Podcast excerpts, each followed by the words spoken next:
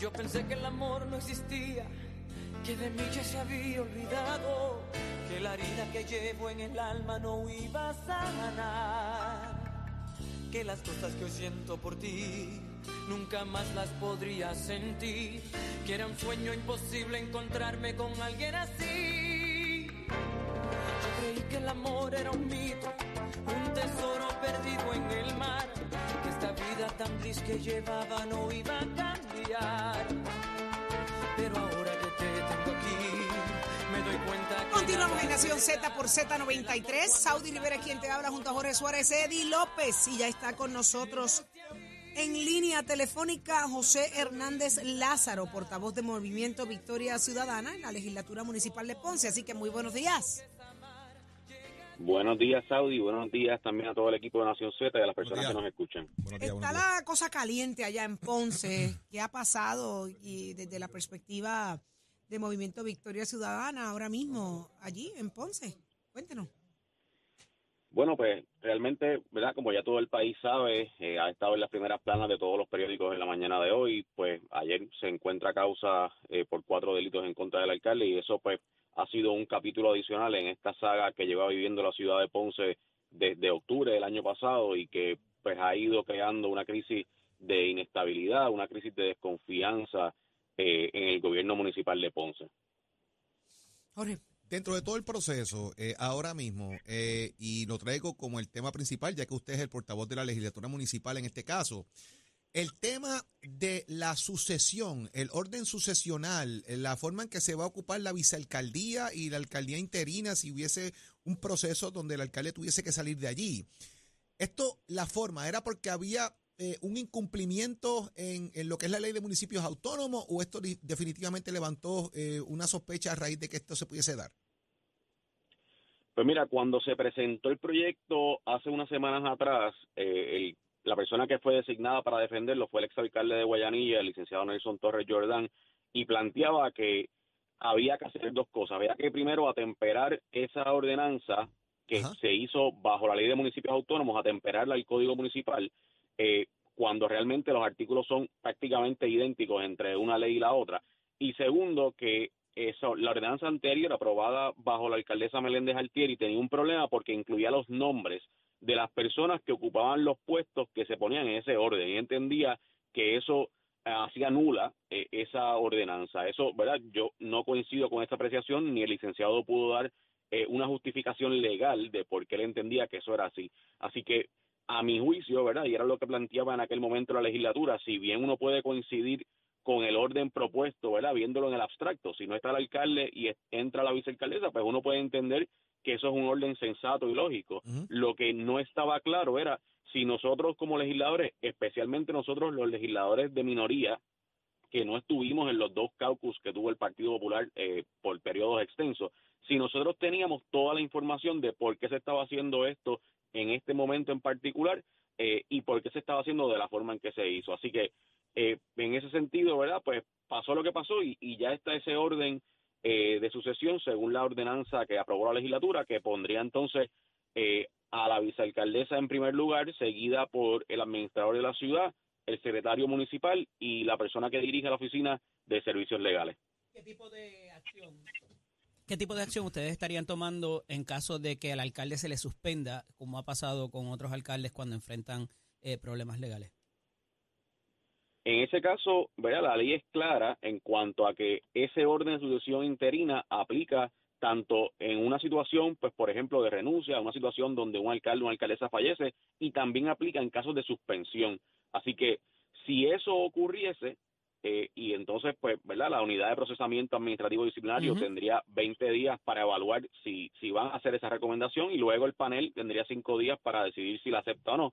Si eso ocurriese, pues eh, operaría, eh, por así decirlo, automáticamente esa orden, ese orden de sucesión que ya se aprobó. ¿Usted duda que eso pase? Pues mira, la verdad es que ¿Qué hay de uno diferente, que qué hay de eso- diferente en este caso? Debería ser la pregunta a otros de que para que al alcalde no se le suspenda como ha pasado, por ejemplo, en Mayagüez. Pues si uno ve lo que dice la ley, están los elementos que pueden llevar a su suspensión, ¿verdad? Porque la ley habla de que haya una, se haya encontrado causa por un delito eh, que sea grave, como es el caso, por ejemplo, de los delitos de enriquecimiento injustificado eh, que se le encontró causa al alcalde, son eh, delitos que ocurren, ¿verdad? Según lo que plantea la Fiscalía, en funciones del alcalde, ¿verdad? Como parte de sus funciones inherentes como alcalde. O sea que parecería ser que va encaminado o que están por lo menos los elementos necesarios para que el FEI pueda eh, decretar esa suspensión. Entiendo. Al fin y al cabo, ¿qué, debe ocurrir ahora? O sea, eh, ¿entiende usted que el alcalde debe moverse, debe salir de ahí, debe renunciar? Eh, ¿O vamos a dar el proceso? ¿Cómo lo ves? Pues mira, yo creo que ante precisamente esto que estábamos discutiendo de la posibilidad de la, de la suspensión, pues creo que nuevamente hay que ir a lo que yo planteaba durante todo este proceso, que es que hay que tratar de poner a Ponce por encima de cualquier otra consideración. Si hemos vivido un montón de capítulos a través de este proceso que cada vez que pasa algo, pues tiene un efecto en Ponce, va minando un poco la credibilidad de las instituciones, va creando desconfianza, va creando inestabilidad. Eh, si no pasa nada y se espera a una suspensión, pues entonces estamos ante la posibilidad de que se siga agravando la crisis eh, política y administrativa en la ciudad de Ponce. Así que en ese sentido, pues yo creo que el alcalde nuevamente tiene que tomar la decisión de si él entiende que, que ¿verdad? que aún eh, reconociendo su derecho a, seguir defendiéndose hasta el final de los procesos, si él entiende que de todas formas pues hay que tratar de poner a Ponce por encima de los intereses personales que él pueda tener o por encima de los intereses del partido y tratar de que el orden de sucesión que parecería que se pudiese activar en caso de suspensión pues se pueda hacer de la forma eh, más organizada y, y ¿verdad? menos traumática posible para la administración municipal. Aplica eso no solamente a Ponce, aplica a todas las instituciones gubernamentales también, si lo ves de esa forma. Bueno, eso aplica siempre y cuando se cumplan con los requisitos que establece la ley, ¿verdad? Que se habla de delitos graves, que se habla de delitos que sean las funciones eh, propiamente del funcionario político, ¿verdad? Este, así que, pues dentro de ese marco, sin duda, pues hay que evaluar si se cumplen esas situaciones, pues entonces aplicaría eh, esa misma regla. ¿Un mero señalamiento eh, es suficiente para ello o vamos a esperar al final del camino? Mira, yo creo que, ¿verdad? El quantum de prueba necesario en regla 6 es un quantum muy bajito, ¿verdad? Es meramente determinar si hay los indicios de que se pudo haber cometido un delito, ¿verdad? Eh, creo que viéndolo tal vez como abogado es pues tal vez muy bajito para decir, pues mira, eh, tenemos que entonces obligar a la gente a, renunciar necesariamente por esto.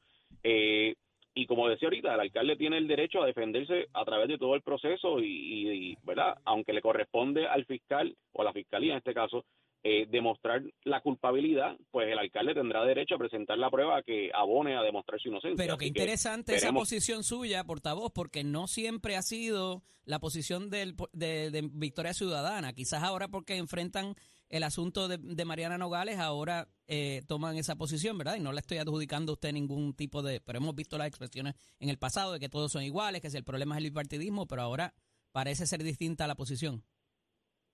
Bueno, es que yo creo que si queremos tener unas conversaciones, ¿verdad?, que nos lleven a un país mejor, tenemos que tener la capacidad de distinguir entre situaciones, ¿verdad?, que, que claramente son distintas. Así que en este caso, viendo los elementos que están sobre la mesa, eh, viendo la posibilidad que existe en cuanto a, esa suspensión del alcalde y a otros trámites posteriores, pues yo creo que hay que evaluarlo dentro de esas circunstancias, ¿verdad? Y no tratar de generalizar a todas las circunstancias posibles. Okay. Interesante. Muchísimas gracias, eh, José Hernández Lázaro, por estar con nosotros acá en Nación Z. Gracias a ustedes, que pasen buen día. Buen día, Igual pendientes lo que ocurre allá. Sin duda alguna portavoz de Movimiento Victoria Ciudadana en la legislatura municipal de Ponce, y lo escuchaste aquí en Nación Z. Eh, pero muchas cosas más pasando eh, en el país. Eh, seguimos recibiendo informaciones. Este Jorge, Eddie, ya llegó Leo Díaz. Ya llegó. Que tú lo, tú lo viste. Ya llegó. Míralo, ahí entró. Buenos días. Ahí llegó. Buenos días, Leo. Buenos días, Saudi, Eddie, Jole, María Leo. ¿Qué está pasando, Leo Díaz? Estamos vivos, estamos vivos, estamos, vivos y pagos. Estamos vivos y pagos. y nada personal, siempre me encanta cuando tú dices como, tiene que ser, bien chévere. Me gusta cuando tú dices eso. Yo estoy pago. Sí, estamos pagos. Tú sabes, Búsqueme en la papeleta y vóteme Llega una etapa en la vida donde ya uno hizo lo que iba a hacer y ya uno está pago. Da igual si uno se va hoy o mañana o ahorita, da igual. Bu- bu- ¿Cómo es? Búsqueme en la papeleta. Ah, y si no le gusta mi opinión, me busca en la papeleta con detenimiento y me vota en contra. Rapidito, rapidito. ¡Ah, ole! Ole te Esa- apago en- también. en esa estoy yo que me estén buscando en la papeleta. ¿Verdad? Digo, hay gente que quiere que esté en la papeleta, pero. Ah, ah. Ah, ole, qué Hoy- libertad se siente, ¿verdad? Muchachos, ¿Cómo es eso de que tú 20 te vas hoy o mañana? ¿Qué es eso? Uno nunca sabe cuándo se va. Hombre, no, Leo, por Dios, no llames esas cosas. Yo no sé. Uno nunca ¿Qué sabe cuándo. Hombre, no. No Oye, ¿cómo ustedes se arriesgan a tener a Sonia y a Georgie en un mismo estudio? Ustedes son unos arriesgados, ¿sabes? Atrevidos que somos. Oye, pero probé el cafecito. ¿Viste qué rico? son Llegaron buenos, blindados con una buenos. charcutería. Yo los quiero mucho. Hay que llevarlos al próximo chinchorreo. Ellos están apuntados. Oh, seguro que sí. Ya. ¿cuándo es el otro? Todavía Jole, están, todavía están cantando. los escuché. Todavía Están cantando los muchachos. Leo, yo creo que nuestro próximo chinchorreo es un chinchorreo de octavitas. Suena serio? bien. Sí. Suena bien. Enero. Las octavitas con Nación Z. Ah, me- Pa- no es para que Cristóbal se entere. para que- ah, ok, para que vaya ahorrando para la guagua. Sí, ve cuadrando eso. ¿Y vamos para dónde? Me gusta. Eh, estamos cuadrando. Si nos vamos para el norte, nos vamos para el este. Deberíamos hacer uno cerca. Porque es que En el distrito de. otro. Porque el- en el el tema distrito es- de. ¿De quién? De Georgie. el tema es Soy que arriba, en el- Caimito. en toda esa Caimito, allá arriba. Allí- allí vivo que yo. y Saudi vive podemos allí ir del este el norte porque hay que dejar uno más de cerca conejo el verano. Allá en Cabo. Rojo hay que dejar Ah, el verano en Cabo ese- Rojo el- para quedarnos de weekend. Estoy contigo. Ahí se Estoy contigo. Y Verano, Cabo bre- así le Rojo. damos brega a Cristóbal de que reúna chavos para febrero y reúna chavos para junio, ¿entiendes? Es o sea, de que divida. Porque el, de- el allá le cuesta más porque tiene que pagarnos Ole, el que organiza estas cosas aquí eres tú.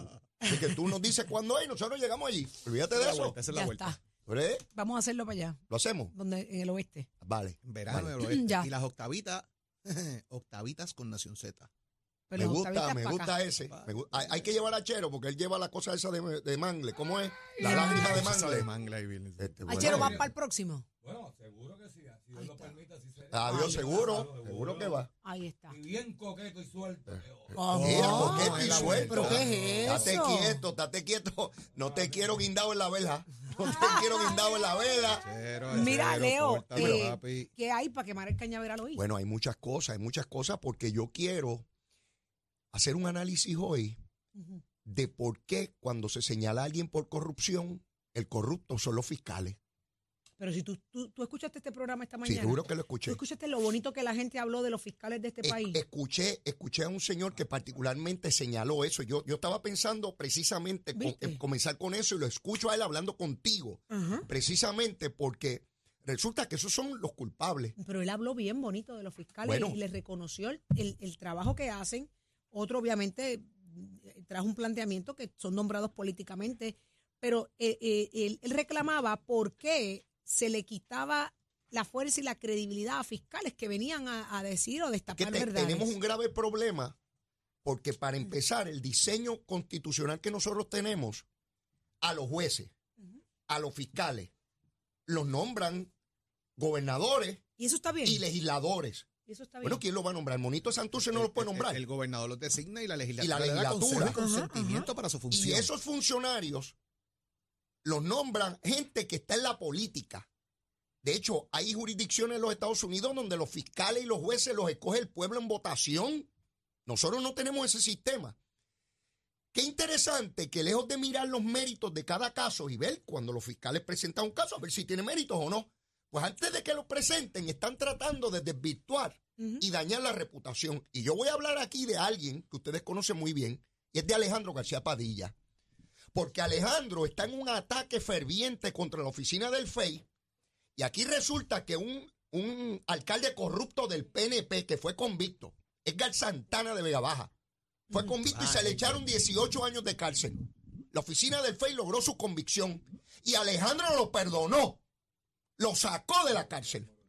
Y Arlequín, alcalde popular de Guayanilla, que le agarraba las nalgas y los senos a las mujeres, allí en la alcaldía, el FEI logró su convicción y Alejandro lo perdonó.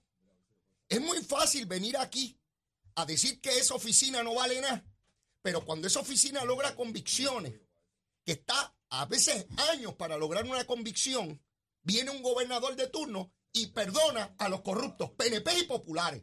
Y eso lo hizo Alejandro García Padilla. Y yo verlo y escucharlo en televisión, en radio, y nadie le- pregunta, mire señor, en esos casos donde jueces, fiscales, se probó, más allá de dudas razonables, y usted los perdona. un alcalde corrupto del PNP y un alcalde corrupto del Partido Popular y él los perdonó. Y yo tener que escuchar eso. Por eso es la indignación de ese, de ese señor que esta mañana te decía Saudi. Yo veo en los programas de radio que rápido empiezan. Tienen grandes abogados. Los abogados no son, no son magos. Los abogados defienden a su. y yo entiendo la función de los abogados. Pero que, aquí hay que ver, y, y incluyo periodistas. En la mañana de hoy he estado escuchando a periodistas haciendo ataques sin ningún fundamento. Y yo me pregunto, ¿cuál será el interés? ¿Cuál será el interés? Y ningún fiscal es infalible, ninguno, llámese como se llame, ningún juez es infalible. Pero yo miro la prueba y yo miro si lo que están presentando es una porquería o si están presentando un caso. La juez de ayer, la juez de ayer, la nombró Alejandro García Padilla y la confirmó el Senado del Partido Popular. Ex periodista. Ex periodista. Y encontró causa. Ah, el alcalde tiene una presunción de inocencia. Y yo defiendo eso, Saudi. ¿Sabes por qué? Porque yo he sido acusado de delito. No porque lo aprendí en la escuela de Derecho, no porque soy abogado. Yo fui acusado de delito y llegué hasta el final, donde un jurado determinó que yo no era culpable. Yo defiendo los derechos del alcalde de Ponce y de cualquiera que esté acusado. Pero esta cosa aquí, esta manía, de tan pronto se presenta un caso, decir que, que el corrupto no es el corrupto, los fiscales son los corruptos. Pues entonces nos fastidiamos en este sistema. Y vengo en grande a quemar el cañaveral con eso hoy. Rayo, y eso fue medio pocillo. Y no, no, quiero imaginar el resto. No, no, no. Así que esto, esto se pone sabroso, Jorge. Es que dentro del proceso, y, traigo un dato adicional, eh, yo era secretario del Partido Popular con el caso de Arlequín y yo lo saqué de todas las posiciones del partido.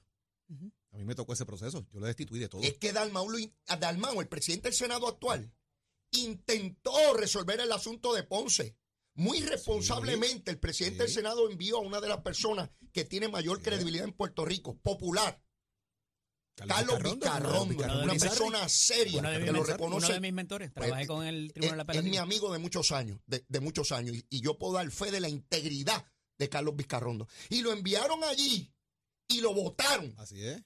¿Ve?